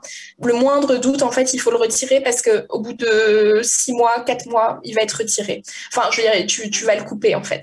Donc quand, quand on a un doute sur un passage en se disant bah je suis pas sûr qu'il est terrible, c'est un passage à retirer parce qu'en fait euh, inéluctablement, si c'est pas maintenant, euh, ça va être dans six, sept mois euh, qu'il va être retiré. À la lecture, on, on sait quand même, on, on, il y a des passages dont on est plus ou moins fier et euh, plus ou moins satisfait. Et donc, dès qu'on a un petit soupçon, un doute, bah en fait, euh, faut pas trop perdre de temps dessus et enfin. Ouais, mais si ce si ce passage il est absolument indispensable pour l'intrigue. Ouais, je comprends. Euh, mais dans ces cas-là, si c'est ça, je pense que on a une espèce de, on est un peu content du passage. Je pense que si vraiment, comme tu dis, c'est un moment un peu pivot de l'histoire, je suis un petit peu pour euh, la méthode Marie Kondo. Euh, je sais pas si tu vois. Ah oui, si appliquée, elle est. Non, tu vois pas. Tu sais cette japonaise qui un peu minimaliste, qui dit qu'il faut tenir des objets dans ses mains et s'il procure pas une étincelle de joie, il faut s'en débarrasser. Et, en fait, et c'est ah, assez marrant. Qui fait le ménage, c'est ça? Ouais, c'est la femme, femme de ménage top catégorie. Enfin, la, la pro du rangement plutôt. exactement. C'est la, la, master star euh, du ménage et du rangement. Et je pense qu'avec l'écriture, c'est un petit peu pareil. Quand on lit son texte, il y a des passages où on est un petit peu emballé, on est un peu content, et d'autres beaucoup moins. Alors évidemment, euh, c'est tout comme euh, la méthode Marie Kondo. Et enfin, faut pas qu'on, faut pas mettre tout son texte acheté. Hein, faut pas mettre 80 000 mots à la, corbeille. Tout comme il faut pas jeter tout son appartement sous prétexte qu'il n'apporte pas de joie. Mais je trouve que voilà, le, le l'idée un peu générale, elle est hyper intéressante. Et c'est vrai qu'à l'écriture, même, enfin, pour moi, si c'est comme tu dis, un moment un peu charnière du, roman, ben, on n'a pas envie de s'en débarrasser parce qu'on en est un peu content. Alors après, peut-être qu'il a été moins bien fait, qu'il mérite d'être retravaillé, de repartir euh, à neuf, mais euh, je trouve que les passages où on a des doutes, c'est souvent des passages où il se passe peut-être pas grand-chose, où, on se dit, bah tiens, c'est sympa euh, de parler de ça, mais les passages qui sont un petit peu clés, souvent, on, bon, on peut se dire, j'aurais pu mieux les réussir, mais on n'a pas envie de s'en débarrasser, enfin, s'ils sont vraiment clés. Hmm. Ah, c'est intéressant, mais je suis assez d'accord. Des fois, on a des, des intuitions. Oui, il faut les écouter en fait. Vraiment, quand on se dit, bon, bah, Ouais, je sais pas trop. En fait, le je sais pas, c'est souvent euh, débarrasse-toi, coupe, coupe ce passage, resserre, euh, voilà, retire la graisse, que du muscle. c'est voilà, le, le, je sais pas, souvent, c'est pas bon signe, en fait, je trouve. Enfin, il vaut mieux être un peu emballé euh, quand on lit le texte. Alors, bien sûr, je dis pas qu'on ne peut pas être emballé à chaque fois qu'on le lit, mais malgré tout, il y a des passages dont on est plus ou moins fier. Et heureusement. Et euh, toi, est-ce que tu pourrais dire la, la, plus grosse difficulté euh, que tu as eue sur ce premier roman? Ouais. Je pense que c'est tenir. C'est vraiment c'est une question de tenir sur la durée. Donc euh, je pense que ça c'est une vraie difficulté en fait, aller au bout, y croire jusqu'au bout parce qu'au début on est tout seul. Ouais, je dirais que c'est vraiment une question de, ne pas lâcher. En fait, quand on écrit au début et qu'on n'est pas publié, on a l'impression que c'est autre chose d'écrire euh, tous les matins, de s'y mettre euh, euh, deux heures, de, penser non-stop à son histoire et, d'être un peu un écrivain du dimanche et de réfléchir à une histoire. Parce que quand on dit j'écris, tout le monde dit ah oui, bah moi aussi. Sauf qu'il y a vraiment des. Par moments, il y, en a qui, prennent ça hyper sérieusement et qui l'insèrent dans leur emploi du temps. Et donc, du coup, je trouve quand on en parle de façon un peu sociale, on peut dire oui, bah moi aussi j'écris. Donc, on peut se dire bon, bah au fond, tout le monde fait un peu ce que je fais. Mais c'est pas vrai. Enfin, il y a, quand on tient vraiment un projet, qu'on y donne vraiment une majeure partie de son temps, ça fait vraiment partie de sa vie. Et donc, je pense qu'il faut garder cette espèce de motivation, cette mobilisation. Et c'est difficile sur les années qui passent de toujours revenir et de vraiment aller au bout de son projet, il faut aller au bout de son projet et c'est ça qui est dur en fait, je, trouve, de ne pas se dire, parce que quand on écrit, on a toujours euh, envie d'écrire autre chose en fait. On se dit, ah bah tiens, il y a des idées, on se dit, ah j'ai hâte de pouvoir écrire ça. Sauf qu'il faut se dire, quand on écrit le projet 2, on a hâte d'écrire le projet 3 en fait.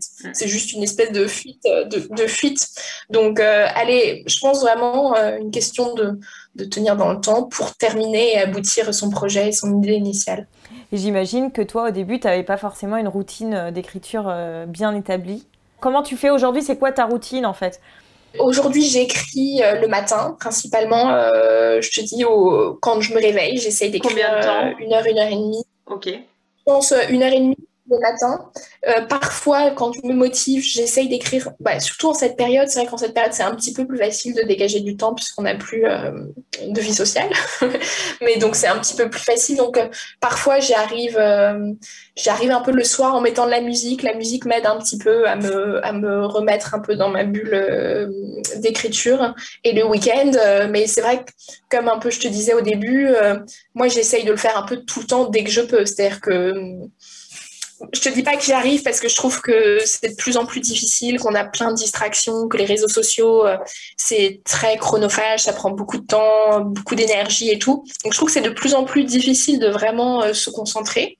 J'ai l'impression qu'au tout début euh, de l'écriture de la vie, enfin pour la vie en confetti, j'avais pas cette espèce de je sais pas, cette sensation d'avoir des notifications, d'être sans cesse, d'avoir sa concentration un peu brisée hyper régulièrement.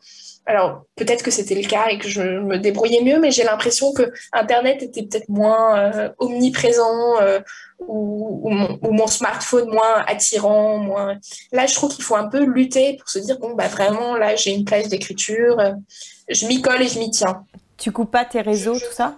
Si, si, si, j'essaye, mais bon, je trouve ça tellement facile de. Parfois, on dit mettez-vous en mode avion, mais j'ai du mal à comprendre ce conseil. C'est tellement facile d'enlever un mode avion. C'est pas comme si c'était. Enfin, moi, il faudrait le mettre, faudrait le mettre au frigidaire, mon téléphone, et le mettre quatre étages plus bas, en fait. Enfin, mode avion, moi, je, euh, je trouve que c'est assez amusant parce que dans tous les conseils, on a mis votre téléphone en mode avion comme si c'était la barrière infranchissable, le mode avion, et que c'était euh, une fois qu'il y avait le mode avion, c'était terminé, quoi. Mais sauf que bon, non, on prend son téléphone et on appuie sur la touche. Et... Mais c'est vrai que j'ai des applications euh, de blocage d'internet, de blocage d'applications pour pour voilà pour m'aider à me concentrer. Et j'essaye aussi de plus lire parce que ça prend aussi beaucoup de temps de lecture, en fait, les réseaux, et on, a vite fait de perdre 45 minutes sans s'en rendre compte, en fait. Mm. Donc, j'ai bien conscience que j'ai beaucoup plus de plaisir euh, après 45 minutes euh, de lecture qu'après 45 minutes où je, suis un petit peu à scroller sur les réseaux sociaux. À plein d'égards, c'est génial, ça permet des, rencontres, ça permet des, choses hyper précieuses, mais ça vole aussi, c'est aussi un grand euh, voleur de temps et d'attention et de concentration. Et donc euh, mais c'est voilà on est on est un petit peu fragile face à ces monstres euh, d'outils que sont Instagram Facebook et tout. Mais bon j'essaye. En tout cas quand j'écris euh, j'essaye de m'en détacher le plus possible. Mais voilà je j'ai pas beaucoup de conseils à donner parce que je trouve que c'est très difficile. S'il y avait un conseil que tu aurais aimé avoir avant de te lancer dans l'écriture de ton premier roman ou pendant l'écriture de ton premier roman ça aurait été lequel? Euh, écoute, euh, je pense que ouais, alors c'est pas évident d'en trouver un. Oui, oui mais, plusieurs, hein, mais... Ouais. En fait, j'aime beaucoup l'idée d'écrire avec son corps et d'être très à l'écoute des, des, signaux envoyés par le corps, des moments, euh, des moments d'excitation qu'on peut ressentir dans l'écriture et de, et de bien être à l'écoute de ça de façon hyper. Euh, parce que c'est des choses très subtiles en fait. C'est pour ça que parfois je me dis peut-être que la musique euh, efface ça, mais bien essayer de, de, de, relever ça et de l'identifier pour pouvoir bah après, c'est comme euh, une vache à lait, enfin, traire, euh, traire c'est ce moment d'excitation, de joie jusqu'à que la, la, vache de l'inspiration saigne. Enfin, faut, faut, je trouve que c'est important que, que, ça a vraiment, ça fait sens dans l'écriture et que c'est vrai qu'il y a des moments où on, où on ressent ça. Euh, donc ça, ce serait peut-être un premier conseil. Bah, je conseillerais quand même aussi de réfléchir, en fait, d'être capable de dire en fait de quoi mon livre parle, quel est le fil rouge, de quel thème j'ai envie de parler? Je, je, je, conseille vraiment ça parce que je pense que l'écriture euh, d'un premier roman, c'est extrêmement difficile. Enfin, en fait, j'en suis convaincue que c'est vraiment un travail pas facile. Et je trouve que ça donne une espèce de sentiment de sécurité, un espèce d'airbag, euh, de bouée de secours pendant toute la durée du livre. Donc je trouve que c'est chouette de partir avec ça au, début, d'avoir un peu ce, matelas, ce matelas un petit peu rassurant. Donc ça, ce serait un, deuxième conseil de vraiment bien euh, euh, réfléchir en amont euh, à ce qu'on veut raconter. Et je réfléchis si j'ai d'autres. J'en avais un qui m'avait traversé l'esprit, mais j'ai oublié. Ah oui, et puis aussi faire court en fait, parce qu'on part dans des trucs hyper longs.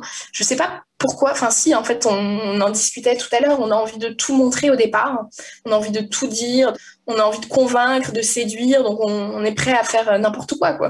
Et donc à mettre des photos, des chansons, des... Euh, et en fait, je conseillerais de faire court parce qu'il y a un moment où, euh, c'est exponentiel en fait. C'est en fait, on s'est dit, si, si, mon livre il est deux fois plus long, il sera deux fois plus difficile à retravailler. Sauf qu'en fait, c'est faux. S'il est deux fois plus long, il est dix fois plus dur à retravailler parce que c'est beaucoup plus difficile en fait. Enfin, il y a vraiment, c'est vraiment quelque chose. Je suis pas bonne en maths, mais je, je, je comprends l'idée d'exponentiel. et donc, et donc donc de faire court en fait. Enfin, il faut voir les livres qui marchent aujourd'hui quand on regarde aussi dans les ventes et tout, ce sont des livres qui sont courts. Les excellents livres euh, de euh, Leila Slimani, Chanson douce, c'est un livre de 40 000 mots. Euh, dans le jardin de l'ogre, qui est tout aussi fort et percutant, c'est un livre de 40 000 mots. Ce sont des livres courts et en plus ça répond à un goût des lecteurs. Enfin, les livres de Fabrice Caro aussi, c'est des livres courts. Et puis, il faut bien voir que les, les, lecteurs, enfin, les, les, les, gens, euh, quand on les rencontre, ils disent ça fait combien de pages? Donc, en fait, les, livres très longs nous desservent, nous desservent et nous rajoutent un gros poids sur les épaules parce que c'est super dur de, de, tenir un livre sur 400, 500 pages. Donc vraiment pour un premier roman, je recommande de viser court. De... Et c'est difficile en fait. C'est pas facile. Hein. C'est pas si facile, mais on, se facilite la tâche. Donc, si on arrive à identifier deux histoires dans un roman, se dire, bah tiens, ça, je le garde pour un, pour un deuxième roman. Et donc, parce que c'est vraiment un travail de longue haleine où il faut tenir euh, donc euh, sur la durée, enfin, comme un sportif à qui on donne des bananes et des amandes. Enfin, un auteur, c'est pareil, il faut lui donner euh, du chocolat pour, pour qu'il y arrive, et du thé et du café. Donc, ne pas, euh, se lance pas forcément dans un truc de 1000 pages qui va déjà rebuter un éditeur et qui va rebuter un lecteur et qui va lui euh, lui donner envie de se jeter par la fenêtre. Enfin voilà, pour personne c'est positif. Donc euh, et puis c'est plus facile. Autant faire plusieurs petits romans un peu courts, je pense. Ouais, mais je pense que c'est une très bonne idée, ouais. Mhm. Ça, oblige à condenser le propos. Exactement, ce qui n'est pas facile, euh, mais c'est encore plus dur de partir sur quelque chose d'hyper long et de réussir à, à, tenir sa ligne narrative et à tenir ses personnages en fait. Ouais, non, non, mais complètement. Bah écoute, merci beaucoup, c'était passionnant. non, mais ça m'a fait super plaisir. J'ai un peu l'impression de rencontrer une star hein, parce que je suis sur les réseaux sociaux, euh, comme si je rencontrais euh, Nathalie Portman, tu vois, de, l'écriture et tout, parce que comme je te dis, on s'attache beaucoup euh, quand on écoute des podcasts, on s'attache voilà, à la personne, on a l'impression de la connaître. Donc moi, j'attends de pied ferme au prochain épisode. qui sort à 18h. Enfin, tu vois, je rafraîchis. Euh, euh, c'est comme des cas pour l'écriture. Hein. J'y vais en courant parfois, j'écoute et je suis super contente. Donc, euh, continue parce que c'est passionnant. Et, et donc, voilà, en tout cas, moi, j'adore l'écouter. Bah, ça me fait super plaisir. Et moi aussi, j'ai aussi l'impression d'être avec une star. Donc, comme ça. Parce que moi j'ai adoré, euh, enfin tu le sais déjà, mais c'est vrai que j'ai vraiment beaucoup, c'est vraiment mon coup de cœur de l'année, euh, de tout ce que j'ai lu jusqu'à présent. Euh. Ton texte, quand j'ai commencé à le lire, c'était hyper lumineux et tout, et j'ai été très surprise de là où tu nous emmenais en fait, tu vois. Je sais, c'est c'est un retour que j'ai. D'ailleurs, il y a quelques lecteurs un, peu enfin, un peu agacés. Parfois, ils disent bah, Attends, je m'attendais à un fil good book avec des petits sur une branche, et puis le titre, La vie en confetti. Je m'attendais à un truc super, euh, enfin, pas un livre de plage, mais un truc sympa, joyeux. Et donc, j'ai senti que certains étaient, étaient un petit peu, euh, enfin, complètement désarçonnés et un peu, ils m'en voulaient un petit peu. Enfin, j'ai un peu senti ça chez certains retours en disant, bah, zut alors, euh, enfin, moi, je m'attendais à un truc un peu léger, tu m'envoies ça dans la, dans la figure, merci bien, quoi. J'ai un peu senti ça. Parce qu'en fait, mon livre, il a été, il a été classé par, par moment dans certaines librairies dans les feel good books. Alors, c'est vrai ah que c'est pas complètement. N'avaient pas lu. le good non. non, ils l'ont pas lu, je pense. Mais donc, c'est vrai que Ouais, donc du coup, des lecteurs qui s'attendent à une petite histoire un peu sympathique, euh, c'est pas trop le cas. Mais et d'un autre côté, je m'étais dit en fait, euh, comme il, arrive quelque chose d'en effet un peu dramatique, mais je me suis dit mais dans la vraie vie, bah, c'est comme ça que ça survient. En fait, il n'y a pas de bande annonce, il n'y a pas d'effet de attention, euh, il va y arriver quelque chose de, de grave va arriver. Donc je me suis dit bah c'est un petit peu c'est un petit peu similaire à ce qui se passe dans, dans la vie. En fait, bah il y a des choses, il y a des il y a des accidents, il y a des catastrophes et puis ça survient comme ça. Ah, moi j'ai et mais scotché quoi. J'ai relu plusieurs choses. Est-ce que j'ai bien lu J'ai adoré ce retournement. Ça marche trop bien. On pas forcément ça. C'est vrai que oui, je, je ménage pas. Je, donne un peu un coup de poing au lecteur en fait. Ouais. enfin, coup dans le ventre. Ouais. Ah ouais, mais en même temps, c'est, enfin moi en tous les cas, c'est ce que je, j'attends d'un, roman. J'attends qu'il m'embarque, euh, je ne sais pas vers où, vers quoi, et qu'il me surprenne quoi et qui me remue aussi, qui me remue. Ouais, ouais. Non, mais c'est clair que oui, oui, dans ces cas-là, euh, bah, dans ce cas-là, c'est bien de mettre une petite couverture avec des oiseaux et, et, au, milieu un trou. ouais, ouais, et puis en plus, dans comment dire, dans, dans tout le démarrage, j'ai vraiment rigolé, mais à, voix haute, quoi. Tu sais, autant des fois tu peux avoir un rire intérieur quand tu quand tu lis des choses drôles. Là, des fois, je me suis esclaffée. Ça me fait trop plaisir, ça me fait hyper plaisir.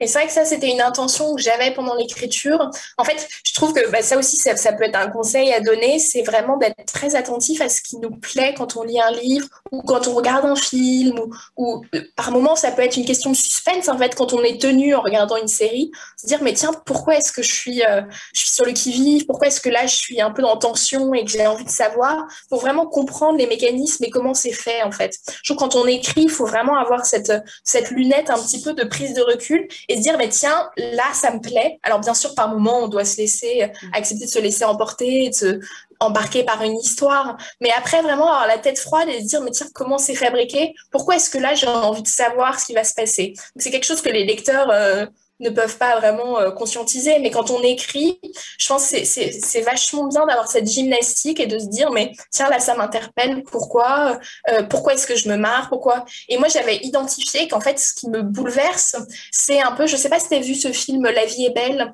avec euh, cet homme et, son fils dans un camp de concentration, mm.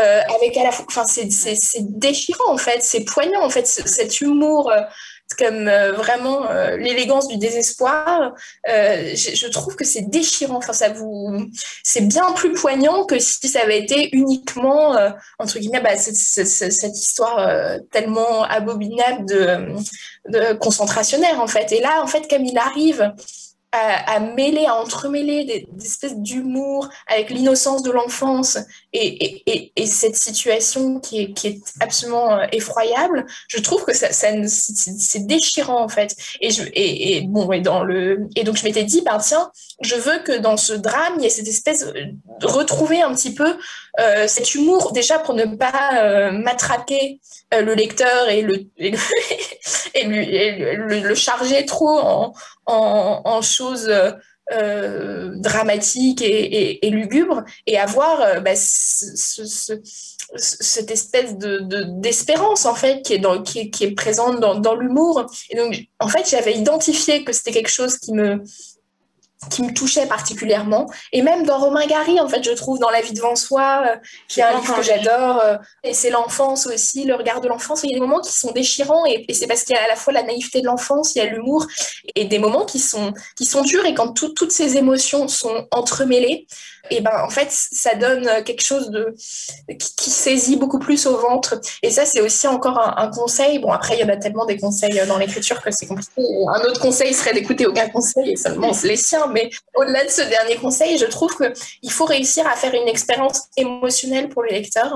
Et en fait, ça veut dire que souvent réussir à mêler différents types d'émotions, donc avoir des moments euh, dans son livre de peur, des moments euh, de sensualité, des moments de rire, des moments plus euh, potaches, de désespoir, arriver à, offrir au lecteur cette espèce de, mélange et de, cocktail Molotov émotionnel, ça fait une expérience de lecture plus gratifiante en fait, de, de, de montagnes russes, de sensations et d'émotions. Et, et, ça, je trouve ça aussi assez juste à la lecture. On a envie à la fois par moment d'être effrayé, par moment d'être de, de, de, rire, par moment de pleurer.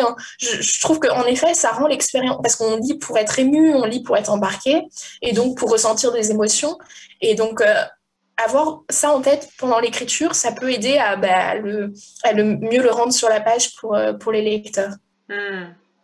Complètement. Bon, bah super. J'ai pris plein de conseils là. Je vais prendre, je vais me réécouter tout ça, puis je vais prendre des notes. Peut-être pas, mais. Merci beaucoup déjà. Eh ben, écoute, je t'en prie. Euh, je te souhaite une bonne soirée et euh, du coup, j'écouterai demain l'épisode avec plaisir. Oui, et eh ben, écoute, euh, ben, merci à toi et puis faites bien ton anniversaire.